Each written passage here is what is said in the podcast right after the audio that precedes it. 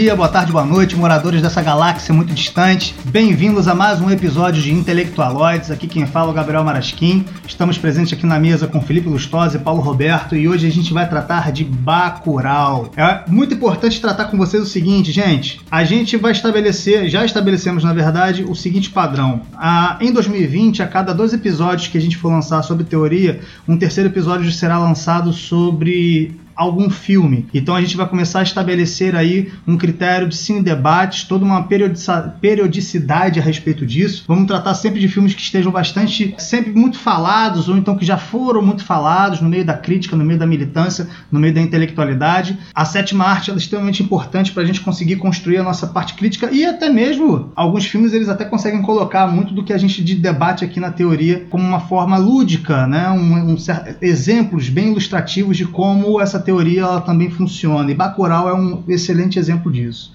Vamos lá. Bacurau foi um filme feito em 2019 por Kleber Mendonça Filho e Juliano Dornelles, num momento de extrema polarização da sociedade. 2019 foi o ano anterior ao nosso fim do mundo, quer dizer, foi o início do nosso fim do mundo, ou seja, a presidência o, o, primeiro governo, o primeiro ano da presidência atual. E esse filme é bastante interessante porque esse filme ele trata de uma série de questões envolvendo espacialidade, territorialidade, relações sociais, protagonismo feminino que são extremamente essenciais e que estão na pauta do dia dos debates à esquerda, dos debates minimamente progressistas. E é interessante que o Kleber Mendonça Filho e o Juliano Dornelles eles já fizeram um outro filme também tão forte quanto, que foi o filme Aquários. Aquários ele é uma grande crítica à especulação imobiliária, principalmente a crítica com a lógica da propriedade privada. E se a gente colocar esses dois filmes em paralelo, é muito interessante que a gente consegue observar um certo padrão. Que padrão é esse? Profundas críticas sociais, socioeconômicas no caso, profundas críticas culturais, mas sempre colocando o elemento do psicológico das personagens principais. E aí a gente pegando um pouco num site aqui chamado adorocinema.com, o crítico, ele coloca uma coisa muito interessante. Bacurau é um filme que não tem protagonista. São mais de 20 personagens, todo cada qual protagonizando ali integrado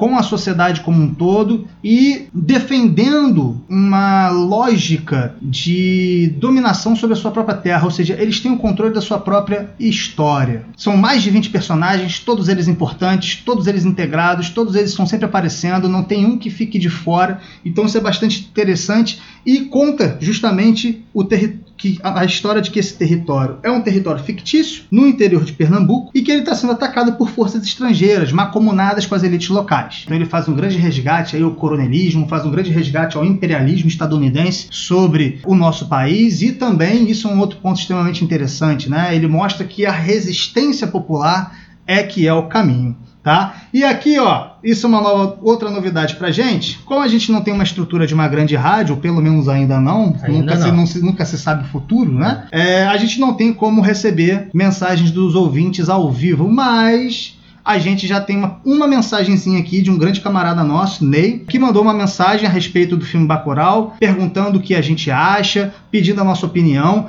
e a gente vai passar aqui para vocês ouvirem e vamos começar uma discussão em cima disso. Vamos lá. Pô, maneiro que vocês vão começar por, por Bacurau, cara. Mas aí te falar, o que, que tu achou do filme, cara? Assim, eu confesso que honestamente eu não achei isso tudo não, assim. O filme eu achei bem feito, né? Bem produzido, tem uma fotografia boa, tem ótimas atuações, assim, atores muito bons. Mas eu achei que o roteiro foi meio. uma coisa meio descolada, assim, do. do não posso dizer, da do, do, Nordeste verdadeiro, assim, acho uma coisa muito mais.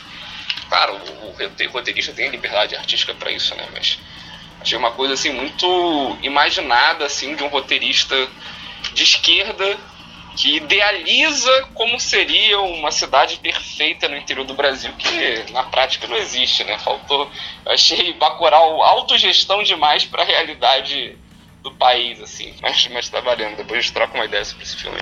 Valeu, Ney. Brigadão aí pela sua contribuição. Bom, pessoal, quem pode começar comentando um pouco a respeito do, da fala do Ney? Eu gostaria de começar Vai, Felipe. falando é, que eu concordo com a, com a crítica dele. É, eu achei é, o enredo um pouco romantizado. Eu acho que Kleber Mendonça, né, o, o diretor... É ele poderia ter trabalhado de uma forma mais é, atrelada à realidade social é, do sertão, mostrando a questão da grilagem, mostrando a questão é, do jaguncismo, mostrando a questão do voto de cabresto, que ele tentou mostrar ali na hora que o o prefeito local, o alcaide local leva ali é, remédios, né? Leva é, comida, algumas já com prazo de validade vencido. Tem uma hora que isso é retratado no filme, mas eu acho que ele poderia ter retratado isso de uma maneira mais profunda. Eu acho que ter colocado, né, aqueles franco-atiradores, é, atiradores lá é como uma é, vindo para o Brasil, né, buscando uma ação lúdica, né, matar por matar, matar por se divertir. Eu acho que isso, claro, é, dialoga, né, com a realidade estadunidense. Nos, nos, Estados Unidos a gente tem essa questão é da fetichização do armamento. Até o armamento ali é uma coisa que tem que ser debatida por porque é, durante o processo de independência o armamento foi assegurado ao cidadão para fazer a guerra né, de emancipação contra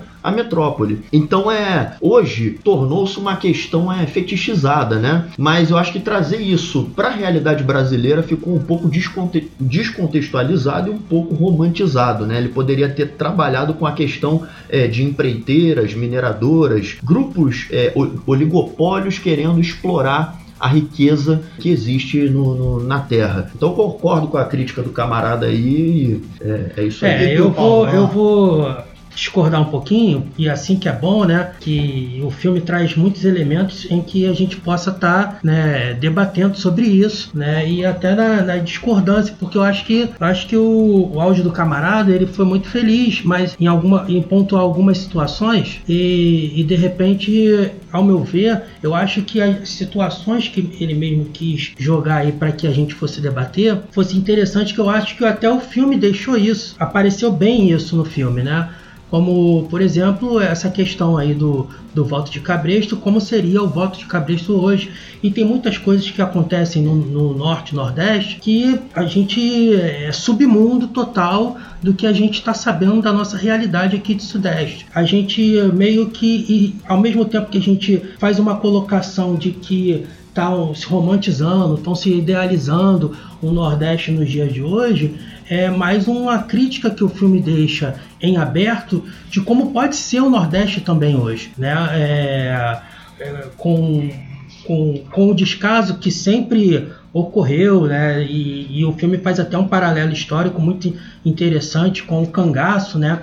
Que desde aquele momento ali ele já estava e já estavam indignados com o descaso, né? E o filme retratou isso também. É, e o filme coloca dessa, sobre a questão do voto de cabresto também, sobre a questão do do compadrio, do, compadrio, do da questão da, das invasões. Né, que o filme deixou em aberto para quem os americanos estadunidenses estavam fazendo. É, eu achei isso muito interessante. Para quem os estadunidenses estavam fazendo e o porquê disso. É, mas aí deixa uma margem é, muito aberta né, para interpretação. Sim. Né? E eu acho que muitos elementos pensados de fora, às vezes, não tem tanto a ver. Essa é a minha visão. Não tem tanto a ver com a realidade na qual a gente está absorto, né, imerso.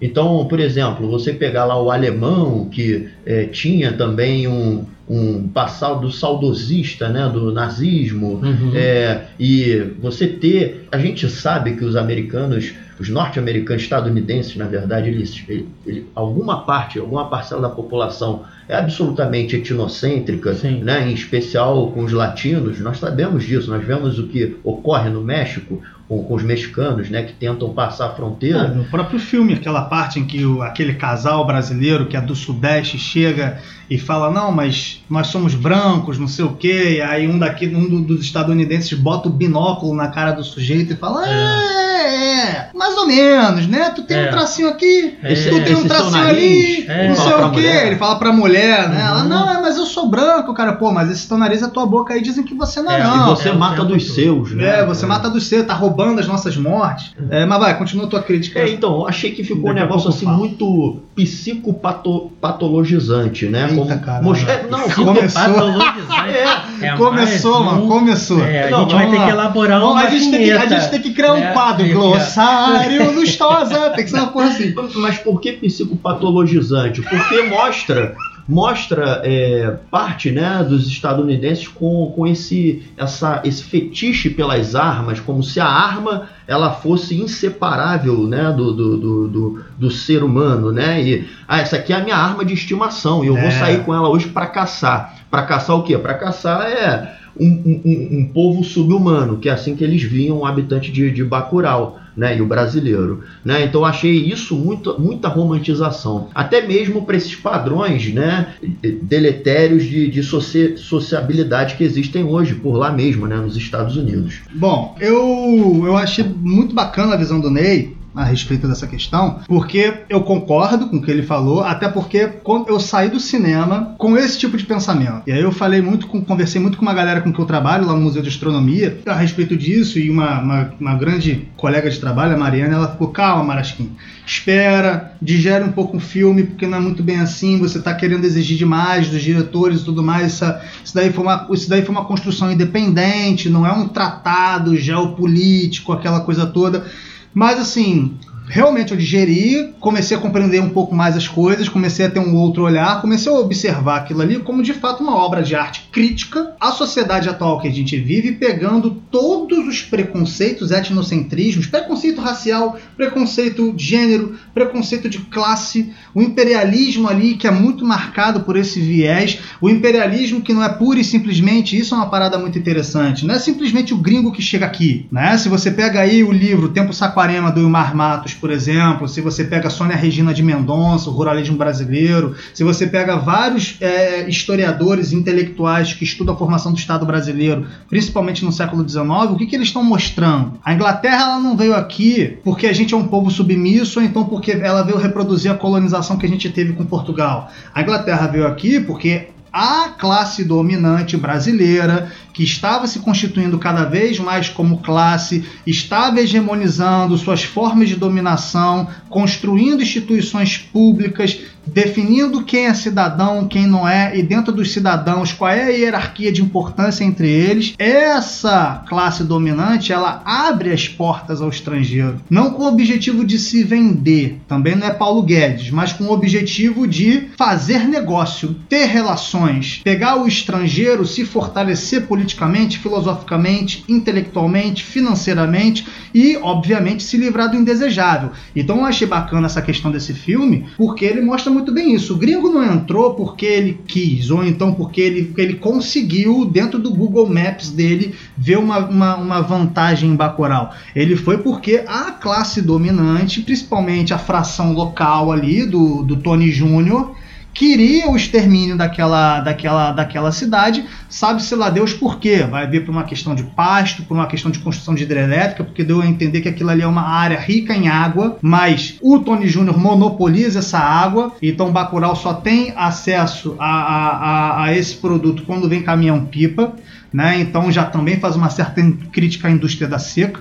Sim. E que aí o cara é macomunado com os gringos, para os gringos se exterminarem todo mundo na maciota uhum. ali, para ele conseguir desenvolver o seu empreendimento. Então isso é uma crítica ao imperialismo ferrenha. Mas é óbvio, isso aí eu, aí eu mantive essa crítica que eu fiz com a galera e que hoje eu mantenho. De fato, é um filme de esquerda feito para galera de esquerda. Tanto é que nas discussões é, é, teve gente que ficou, ah, não, aonde eu assisti, todo mundo levantou e bateu palma. Porra, tu assistiu aonde? Ah, eu assisti em Laranjeiras, ou assisti no Sinodeon, quer dizer... Laranjeiras, que é um bairro da Zona Exata, Sul do Rio é, de Janeiro. Isso, perdão, a gente foi mal, aqui eu tô ainda com a cabeça muito regionalista no Rio. Quer dizer, os espaços de intelectualidade, ah, mas em Recife galera bateu palma, foram não sei quantos mil nas ruas, cinema de rua mas ainda está falando de espaços de intelectualidade que vão conseguir compreender esse filme. Eu, por exemplo, assisti no Shopping Tijuca, cara. A galera da Tijuca ficou assim entre olhando e eles reagiram como se estivesse assistindo a um filme do Tarantino. Entendeu? Então eu, eu concordo com essa crítica do, do, do, do, do Ney,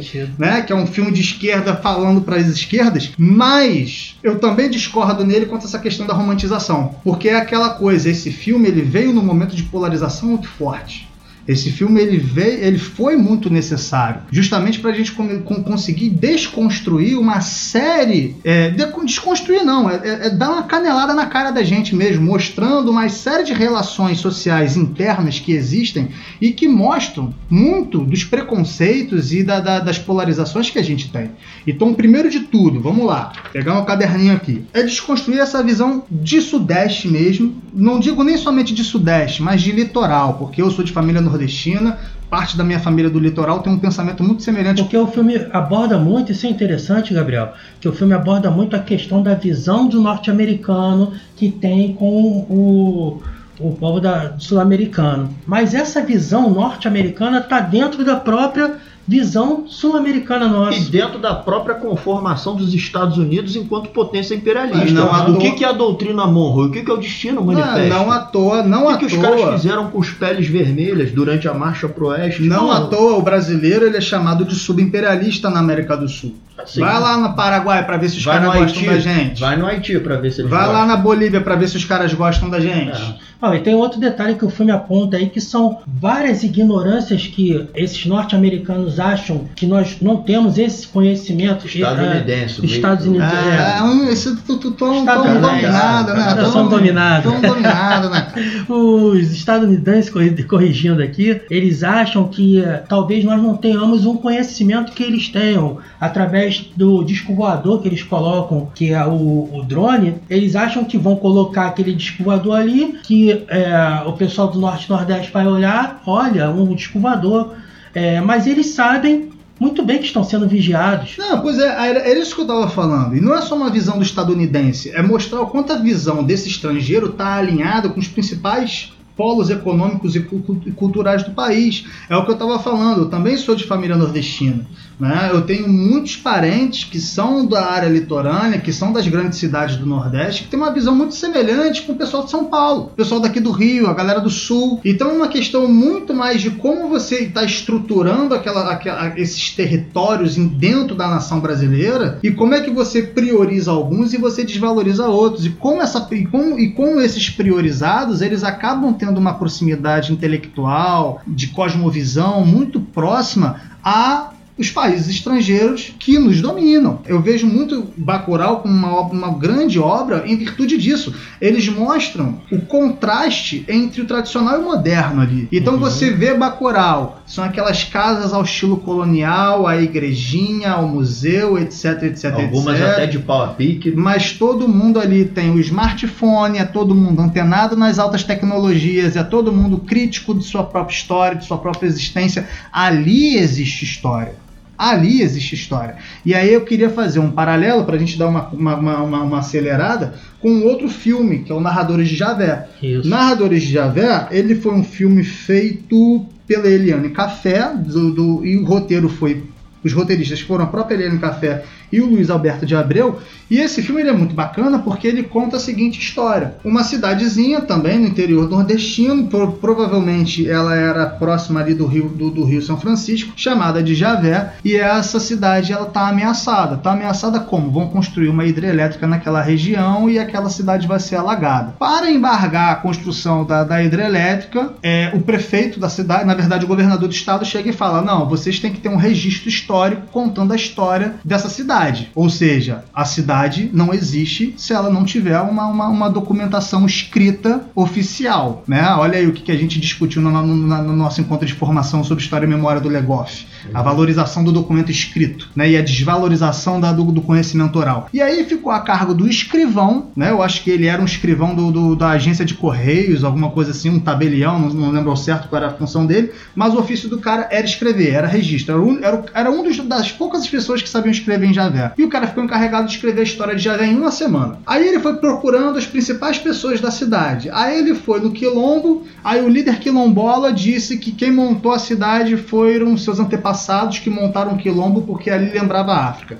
Aí ele vai na, na, na, Maria Fofoqueira lá, que também é cozinheira da cidade, aí ela diz que quem montou a cidade foi a tataravó dela e que ela tem a prova disso porque todo mundo dizia que a, a, a fundadora da cidade tinha uma pinta preta no seio direito, aí ela vai lá, lá, bota o peito para fora, fica todo mundo, caralho, e, e, tá ali a, a, pinta também. Aí vai num outro fulano, aí o fulano diz que é o parente dele, e sempre tem alguma prova que não é fundamentalmente científica. Então não cabe ao documento escrito não cabe ao documento oficial. Resultado. Fica na oralidade. Fica na oralidade. Ah. Esse tipo de documentação ela não é reconhecida pelo governo. Resultado, a cidade sumiu. Todo mundo teve que ir embora porque ela foi alagada. Qual é a diferença entre Javé e Bacurau? Bacurau tem um museu que retrata Bacurau, toda a você, história. Exatamente, Bacurau você tem o pleno domínio da memória e da história do lugar. Tem os intelectuais orgânicos, comunicadores. Exatamente. Né? Eles tomam conta da própria eles se eles se interligam ali.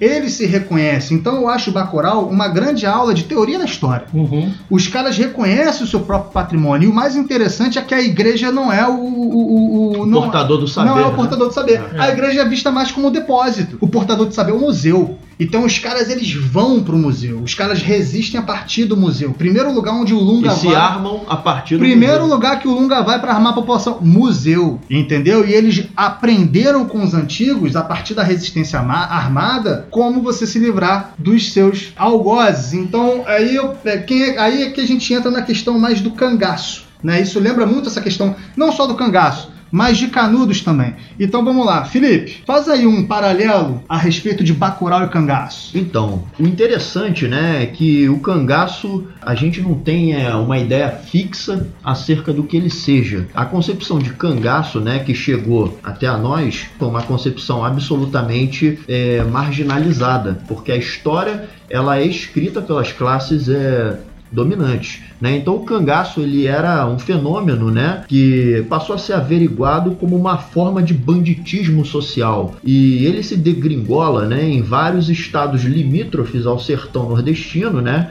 e parte também da região norte. E é, o nome cangaço ele vai fazer uma alusão ao termo canga. O que, que era a canga? A canga era uma peça de madeira, por vezes de metal, utilizada né, exatamente para prender o vagão da carroça aos burros, às mulas, aos cavalos e bovinos. Né? Então a primeira coisa que o cangaceiro desestabilizava era a canga. Ele dava uma porrada por debaixo, uma martelada, soltava a carga, espantava os animais e pilhava a carga. Então é passaram, né, o cangaceiro como um bandido social e até como hordas, né? Então os principais líderes foram Virgulino, é, o, o, Jesuíno Brilhante, o Corisco, né, que foi inclusive assassinado ao fim do Estado Novo Varguista em 22 de maio de 1940. E por que, que ele não é uma ideia uníssona? Você tem vários tipos de cangaço, algumas formas até reacionárias. Hein? No filme a gente viu uma forma progressista, né? A gente, na verdade, no filme, ao meu ver, isso é uma, uma interpretação subjetiva minha, né? Eu acho que a gente vê dois tipos de cangaço no filme. Eu vou falar um pouco dessa, dessas formas e também de alguns personagens. Por exemplo, a gente tem é, o cangaço de jaguncismo. Do que, que serve é, por que, que tem esse nome, né? Jaguncismo. O jaguncismo ele é uma atividade contra-revolucionária e reacionária, né? Intrinsecamente atrelado à expulsão né, do morador sertanejo de sua terra e aquela terra ali ela acaba indo parar nas mãos da iniciativa privada né, e da oligarquia. E aqui, por dois dos principais ciclos econômicos, como coloca o Caio Prado, e até se a gente quiser pegar lá o Cepalino, o Celso Furtado, Celso, né, Celso vai se trabalhar com a ideia de, de ciclo e dois dos principais ciclos vão ser um a cana, o outro café. Então, portanto, vai ser um período de hegemonia latente das oligarquias, né, que se passam e se plasmam ali como uma aristocracia colonial e depois enquanto classe dominante. Então, esse jaguncismo, esse cangaço de jaguncismo, eram grupos bandoleiros que prestavam serviços, né, pelo temor que causava localmente aos latifundiários ou à elite dominante, a classe, né, dominante. Então, é essa forma de cangaço, ela é reacionária tá? É, em um segundo momento, você vai ter o cangaço satisfatório e você vai ter esses grupos é, cangaceiros, né, que fazem a utilização né, da bandalha, da, da, da, da pilhagem para se auto-entesourarem. E diante disso, eles acabam também ascendendo né, a grandes lideranças locais e muitas das vezes até é, chegam a se equiparar à oligarquia local. Então essa forma de cangaço também é uma forma de cangaço reacionária. Por exemplo, se a gente pega lá o pacote, o pacote ele faz um tipo de atividade bandoleira para se autopromover. Quando ele rouba lá o banco, ele mata o cara, ele passa na TV, aquela forma de é, ato Ele fica, de badi- ele banditismo fica conhecido pelas mortes. pelas mortes, né? E também ele faz aquilo ali para se auto-entesourar. Então, essa- eu- ao meu ver, essa forma de cangaço né, é muito mais assemelhada a um terrorismo individual. Mas, um cangaço mas aí é uma parada interessante. Aí entra um pouco do, do psicológico dos das personagens que o Kleber Mendonça coloca. Sim. O cara, ele se entesourou dessa forma, mas ele não era muito fã quando a população ficava falando sobre isso, não. É, a Tanto população começa a virar as costas para ele. Não, eu não acho isso não. Eu acho que ele começa a ser reconhecido pela população dessa forma e não é dessa forma que ele quer ser reconhecido. A população bota um telão mostrando as mortes dele e ele fica bolado. Ele, Ele já pô, tira isso daí, não sei o que, não sei o que. Quer dizer, tal. o cara não quer ser reconhecido dessa forma. Mas aí que tá, quando ele chega lá dentro da, da casa lá, né? E a protagonista lá do filme, eu esqueci o uma nome delas. dela. Cara, é tanto protagonista que eu até Que esqueci o ela trabalha com saúde. Sim, a, a médica. E aí ela se relaciona Quer dizer, com não, ele. não a médica Sônia Braga, é a outra. enfermeira. ela É se enfermeira, relaciona isso. com ele. O- Cientista, na verdade. O professor, ele olha e fala assim: Você já tá sabendo do que, que esse cara faz, então ele fica um pouco mal falado. E depois ele consegue o prestígio novamente quando ele não deixa a comunidade na mão. Então É. ele dá a volta por cima. Uhum, Né? uhum. É, então essa forma de cangaço é um cangaço satisfatório. Por fim, você tem o cangaço de banditismo, que era odiado pelas elites né, locais, porque esse tipo de grupo cangaceiro fazia pilhagens cotidianas, mas aonde? Nas terras da oligarquia. Então é, eles viviam dessa ação, eles viviam muitas das vezes de ações caritativas, os próprios camponeses ofereciam comida, davam bailes em seu nome, né? E eles eram vistos como heróis e até como contra-hegemonia ao à oligarquia, aos latifundiários, né? Esse é o caso talvez do Lunga, porque o Lunga ele estava ali como um foco de contra-hegemonia ao que a elite local. Tanto é que ele fazia o que o seu quartel-general ele fazia o seu quartel-general na represa. Se você tem uma região aonde estão querendo represar água para fazer a utilização do recurso hídrico para geração de energia, né, ele foi para o último fronte de batalha fazer dali o seu quartel-general. Né? Então ele é visto como é, um cara que faz a contra-hegemonia, uma contra-hegemonia guerrilheira. E aqui a gente pode colocar a guerra de guerrilha que emana da população ali, meio que no estilo Canudos, né? É um mix entre Canudos e Cangaço, o Bacurau. Você tem a guerra de guerrilha contra a guerra híbrida. Porque o que os gringos fazem com a população, ó, tentando assustar, E o tentando. que seria essa guerra híbrida? Essa guerra híbrida é você se utilizar da tecnologia da informação, de robôs, de drones, para tentar conformar um consenso e uma atmosfera de temor, para facilitar exatamente a dominação, né? Por, interme- por exemplo, as fake news são uma forma de guerra híbrida, mas aquilo que foi feito no filme também, você cortar o sinal de celular, você utilizar o drone em formato de disco voador para aterrorizar a população sertaneja, isso também é uma forma de guerra híbrida. Então é as elites, as classes dominantes, a burguesia, ela se utiliza disso diuturnamente. É, é isso, camaradas. É, são essas as formas de cangaço. Eu detectei duas delas no, no filme. Eu acho que a gente podia também depois colocar lá um, uma, umas curiosidades. nos- a gente vai fazer isso lá no Instagram, falando Uhum. um pouco das armas, né? Do mosquetão, da Isso, Luger, isso. da Guiwer, O- do Parabellum, né? Então, da carabina, o Bacamarte. Essa vou daí colo- são fazer as, um as armas desse que o que os cangaceiros usava. se utilizavam, né? Por exemplo, o Bacamarte foi aquele, aquela arma que campesino utilizou para dar um tiro num dos Sacerdote. gringos. Beleza. É, eu só queria deixar uma observação muito clara. A primeira palavra do, do glossário Lustosa vai ser né. Ele falou, tu falou papo de uns 80 anéis aqui, meu irmão. Vou ter que. Vai entrar o picote não, aí, né? vai, vai- vai entrar o pacote, né?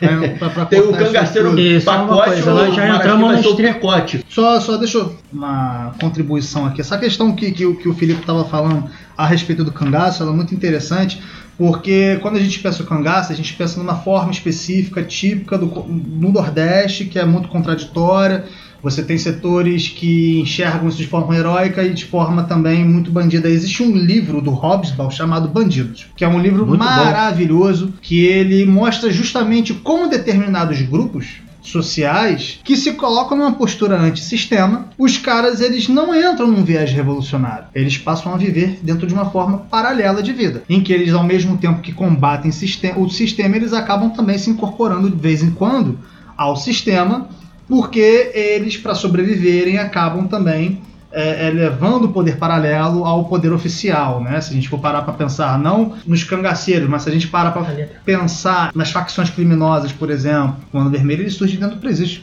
dentro do presídio de, de Ilha Grande. Junto a presos O políticos. Comando né? Vermelho, PCC ele, também, né? PCC também, ele é formado a partir do- do- dos, dos presos políticos e que aí se junta com os presos operários mesmo. E que qual foi o final dessa mistura toda?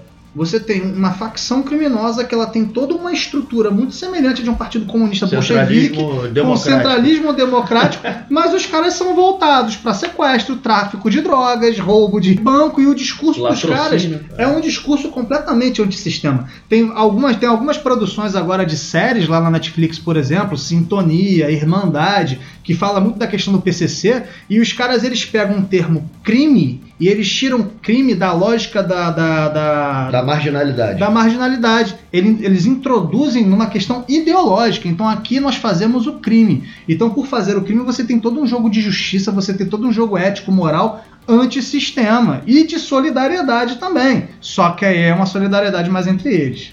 Né? Porque aí os caras já delimitam mais quem são, de uma forma mais ampla, quem são os inimigos. Né? E os inimigos seriam aí todos aqueles que não fazem parte daquele locus das comunidades, das favelas, é, a galera que tá mais no asfalto, aquela coisa toda. E, bom, quanto à questão de Canudos, cara, Canudos é, é maravilhoso quando você vê essa resistência popular que acontece assim, né? Quando você se apropria do seu patrimônio, quando você se apropria das relações culturais que existem no espaço onde você vive, por isso que eu acho muito interessante essa, é toda essa onda que está acontecendo dentro das ciências humanas, dentro do mundo artístico, de valorizar o subúrbio carioca, né? Que é o pessoal que está querendo se apropriar daquele espaço ali. Isso gera identidade, isso gera memórias, isso gera um conhecimento, um pertencimento à, à- à terra, em que você não necessariamente precisa passar com um trator por cima para construir prédio moderno, você pode manter justamente aquela estrutura do jeito que ela está, você respeita as necessidades da população. Você desmercantiliza um pouco determinadas estruturas que ali estão presentes e o melhor de tudo, você defende aquilo ali. E você trabalha para aquilo ali progredir. Você está pensando nas próximas gerações. E aí vem recursos orais, vem uma série de, de outras fontes, enfim, que está presente no Canudos. Se a gente vê, se a gente lê Os Sertões do Euclides da Cunha, se a gente vê o filme Canudos, que é baseado no, no- no livro dele, a gente consegue perceber muito bem. Ah, porque tem o Antônio Conselheiro, o Antônio Conselheiro bitolou todo mundo. Isso é a visão do metropolitano. Isso é a visão da pessoa que vive na megalópole. Isso é a visão daquele que acreditou que o cara era inimigo da República e que queria acabar com a República no Brasil. Né? Isso é a visão do, do, do, do, do- governo, do Prudente de Moraes, que era o presidente da época, dos generais todos, dos coronéis todos que foram fazer a expedição para lá. Na verdade, os caras estavam defendendo que ele era deles. Os caras eles conseguiram resistir a uma situação de exploração, de pauperismo social, em que eles conseguiram montar a cidade. Óbvio que o Antônio Conselheiro foi um grandíssimo dirigente para eles, um líder político e religioso. Então, quando você coloca um, um fator metafísico, quase que palpável na vida das pessoas, as pessoas vão fazer de tudo para atingir aquilo ali. E em Bacurau É. você vê também é, a preponderância que tem o xamã, né? O curandeiro. É, mas o... aí o xamã não é o Antônio Conselheiro. Não, não é, mas o é um líder xamã, espiritual. ele é um líder espiritual, ele é um sábio. Ele mostra para as pessoas lá com o psicotrópico deles lá que existe um pertencimento àquilo ali, entendeu? As pessoas se unem, as pessoas estão integradas, tanto é que a, a cientista, a primeira coisa que acontece com ela quando ela chega em Bacurau é o xamã dar o psicotrópico para ela, tipo, ó, você tá aqui agora. São vários resgates de, de identidade ali É, filme. Perfeitamente, perfeitamente. Não, e o bom é que assim, desses 20 protagonistas ou mais, cada um tá na sua função social. Então você tem a médica, o cientista, o matador de aluguel, o revolucionário, a prostituta, você tem o professor, você tem o camelô, você tem o DJ, você tem o, o- o transportador de água. Então, assim, não é ninguém super-homem, são todas pessoas que estão dentro da sua da função econômica e social que estão ali presentes. Então eu acho esse filme bastante interessante. Porque em Canudos isso acontece bastante. Uhum. Né? Você tem ali as pessoas defendendo a sua forma de viver. E vão até, as últimas até- consequências. Até mesmo o cortar das cabeças do, do- dos estadunidenses que, que foram para lá é, matar o- a população, até o cortar da cabeça deles dizem o porquê desse, desse método, né? Essa, essa forma de identidade mesmo. Então tá, isso daí está muito enraizado no filme. né? Bom, é, o filme é, para mim é sensacional. Ele é, traz muita muitas perspectivas históricas, né? Como o Felipe já falou aqui, né? Sobre a questão do banditismo, ele nasce através dessa revolta contra um abandono, né? Do os nordestinos naquela época e até hoje, né? São completamente abandonados aí pelo Estado. Então, o, o filme traz muito essa narrativa histórica, né, que leva à sobrevivência desse povo, porque assim é, eles tinham um resgate dessa memória através de quê? Dessa luta do cangaço que vocês mesmo estavam falando aqui, que ela fim do século XIX, início do XX, que era um movimento que estava direcionado e relacionado a- ao que também? A disputa de terra, ao coronelismo, mas também a revolta à situação de miséria do Nordeste. O filme também aborda muito isso, muito bem isso. E um dos mais conhecidos é o Virgulino, né, que tinha um apelido até de Lampião. Né? Na, na história, hoje, lamentavelmente, é, é citado muito pouco né, nos livros didáticos, mas é, a gente é, precisa se aprofundar na história para poder entender o porquê dessa manifestação, o porquê desse movimento, né? E o Virgulino ele nasce, né? Ele, ele, ele foi, ele teve um apelido como o apelido Lampião, não foi à toa. Ele tinha um fuzil, né? E ele atirava muito, e ele atirava muito rápido. E a ponta desse fuzil dele ficava acesa Eliminava de tanto um clarão. é, né, eliminava um clarão, mas depois que ele parava Entrava de em atirar, entrava em brasa. Foi aí que o pessoal bateu o olho e era, falava, e era fuzil, era fuzil puxado a ferro, É, irmão. meu, o cara era tava muito aqui, rápido. Jogando CS, Muito assim, ó. rápido. Pá, pá, pá. é, muito rápido. Então o cara vai atirando, vai atirando. Ele tinha toda uma habilidade para isso e, e foi assim que ele ficou como- conhecido como um dos líderes, né? Eu digo um dos líderes porque também a mulher dele teve um papel fundamental. Né, a Maria Bonita, que teve com ele nove filhos, que e também viviam em situações de extrema pobreza. Mas aí o Lampião é, acaba sendo assassinado, é, com isso o movimento ele acaba Também durante o Estado Novo, né? já com a Era Vargas, já com Vargas, já foi em 1939 que ele foi assassinado. Entre Bahia e Sergipe, né, o movimento acabou perdendo força, mas ficou conhecido como movimento mesmo de luta contra o descaso. E um outro aspecto importante também já citado aqui do filme foi essa questão da memória, a questão dos museus, porque a memória ela é, ela é imprescindível pro para uma população. A população que não tiver ela, a sua memória, ela é Apagada. apagada Cara, né? É, é engraçado que o, o, o filme aborda um pouco isso muito, até um pouco superficialmente, quando o professor não consegue achar a cidade no mapa. Então, Se utilizando de tecnologia. então né? às vezes, Satélite. às vezes na cabeça Eu do queria eu ter esse, esse acesso, acesso àquela tecnologia É. na minha sala, na As- sala de aula. Ia ser Isso assim, leva a várias interpretações, porque às vezes leva o estadunidense a pensar que como nós estamos lá no fim do mundo, né, como o Bacurau está lá no fim do mundo, não vai ter acesso a isso, não tem a sua memória, estão ali como sobrevivência e vai ser rápido aniquilamento e fácil. E não foi bem assim. Bacurau tem toda uma memória através um museu, né? E a guerra de guerrilha suplantou a guerra híbrida. Exatamente. Filme. Que, que a, a história é vivida através de quê? Ali no museu, fotografias, sentimentos, cartas, Relações diários, afetivas com, com, com, com a territorialidade. exatamente, ali, é diários, imprescindível. diários pessoais, registros de viagens, enfim. E as armas estavam dentro dos museus que eles usavam para combater. né? Então eu achei um filme maravilhoso, né? Então ali diversos tipos ali de, de conteúdos ali para se debater ad eternos e no e no, no, ah, no em Bacurau como no cangaço vocês também já tocaram bem no assunto sobre a questão de, de Lunga e o Pacote. o É, pacote. Por falar nisso, aí eu queria entrar já no nosso último ponto, pra gente já finalizar. Dois pontos, na verdade, né? Que seria a lógica do, do Lunga, que a lógica do Lunga não é apenas ali na representação do justiceiro e tudo mais. É a representação do militante mesmo. Do cara que ele chegou num outro patamar de consciência sobre a sua própria realidade, o cara consegue eh, ter uma compreensão da, da, do modo de produção ao qual ele vive, ele consegue ter compreensão das forças, da correlação de forças, das forças produtivas e toda essa compreensão, a mente do Antônio Gramsci é chamado de intelectualidade orgânica. Né? O que, que é o intelectual, o intelectual orgânico? O intelectual orgânico nada mais é do que aquela pessoa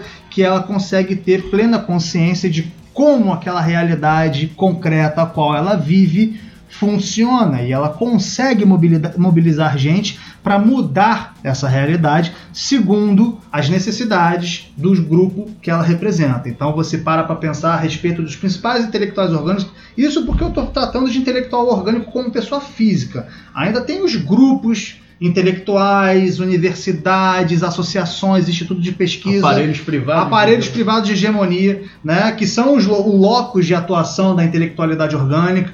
Se a gente for parar para pensar nos principais intelectuais orgânicos, como a gente já tratou aqui da, na, nos dois últimos episódios sobre socialismo tópico ou científico, Robert Owen, Fourier, essa galera toda teve um papel de intelectualidade orgânica crucial. Só que olha a diferença entre esses empre empresários para o Engels, que também era um grande burguês. O Engels decidiu utilizar a intelectualidade dele para se tornar orgânica aos interesses da classe operária, não a classe burguesa. Classe dos industriais, a como classe eu dos chamava, industriais, né? exatamente. Então o intelectual orgânico ele é a pessoa ou a instituição, se a gente já for parar para pensar no aparelho privado de hegemonia, que ele ou ela consegue observar, estudar, analisar bem a, a situação da sua sociedade, consegue trazer consenso e toma partido. Né? E o Lunga, para mim, é a maior representação de, da intelectualidade orgânica máxima ali presente. Ele é o cara que é o guerrilheiro, ele é o cara que foi pro fronte de batalha, ele é o cara que conseguiu juntar gente,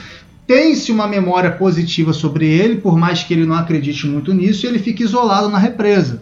Tanto é que ele fala, pô, tô parecendo a bicha do Che Guevara, não sei o quê. Uhum. Por que, que ele fala isso? Porque isso é uma crítica direta à lógica da esquerda encastelada. Eu vejo muitos companheiros nossos é, em Facebook, em redes sociais, que eles são experts em fazer autocrítica da própria esquerda. Ah, existem esquerdas que fazem isso, existem certas pessoas de esquerda, colocando até entre aspas. Mas eu nunca vejo, de fato, programas e trabalhos de bases que sejam bem definidos que estejam exercendo ali uma função de intelectualidade. Eu fico vendo muito que é uma galera que está muito encastelada na sua represa, passando fome, querendo falar a respeito do problema dos outros de dentro da própria esquerda, ao invés de você simplesmente conseguir criar uma reunião, uma organização de forças, uma organização honesta, não é ficar fazendo é, é, é, é aliança com, com, com social-democracia, com social-democracia brasileira, né? Com centro-direita ou centro-esquerda. É você tomar realmente um partido mais. um posicionamento mais extremo da coisa e desenvolver a Revolução Brasileira.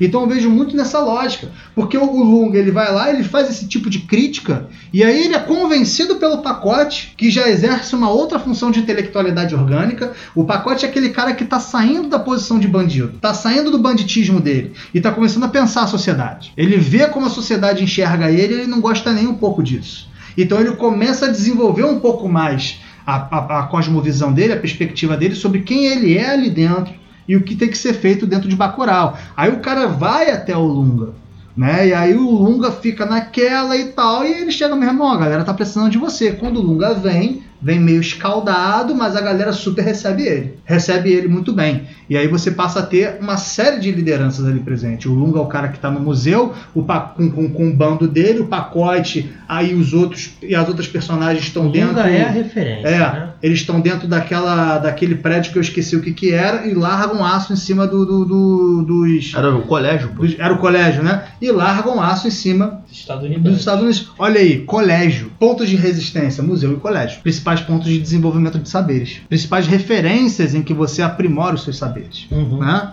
É, bom, considerações finais? Alguma? Então, eu acho, achei legal ah, a tua fala. É, é, e eu vejo também é, o papel do xamã também como um intelectual orgânico, um formador de boa, consenso. Boa, boa, Assim como do professor também, que é aquele que fala às massas, né?